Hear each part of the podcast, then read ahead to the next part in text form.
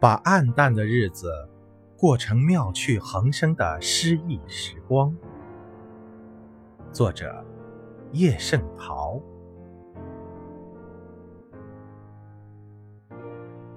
今天清早进公园，闻到一阵清香，就往荷花池边跑。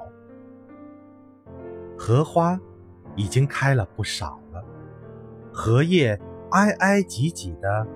像一个个大圆盘，碧绿的面，淡绿的底。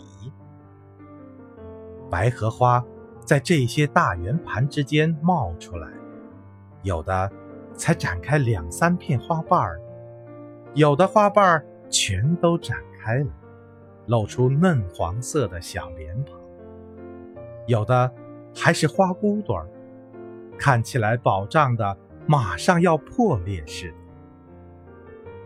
这么多的白荷花，有姿势完全相同的吗？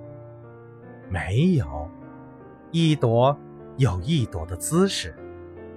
看看这朵，很美；看看那朵，也很美，都可以画写生画。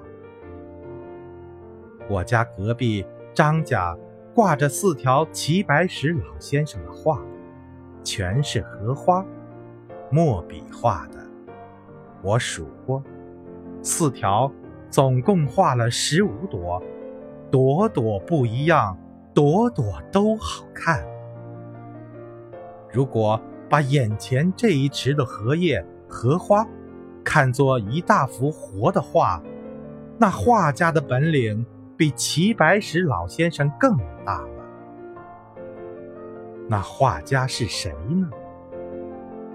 我忽然觉得，自己仿佛就是一朵荷花，一身雪白的衣裳，透着清香。阳光照着我，我解开衣裳，敞着胸膛，舒坦极了。一阵风吹来，我就迎风舞蹈，雪白的衣裳。随风飘动。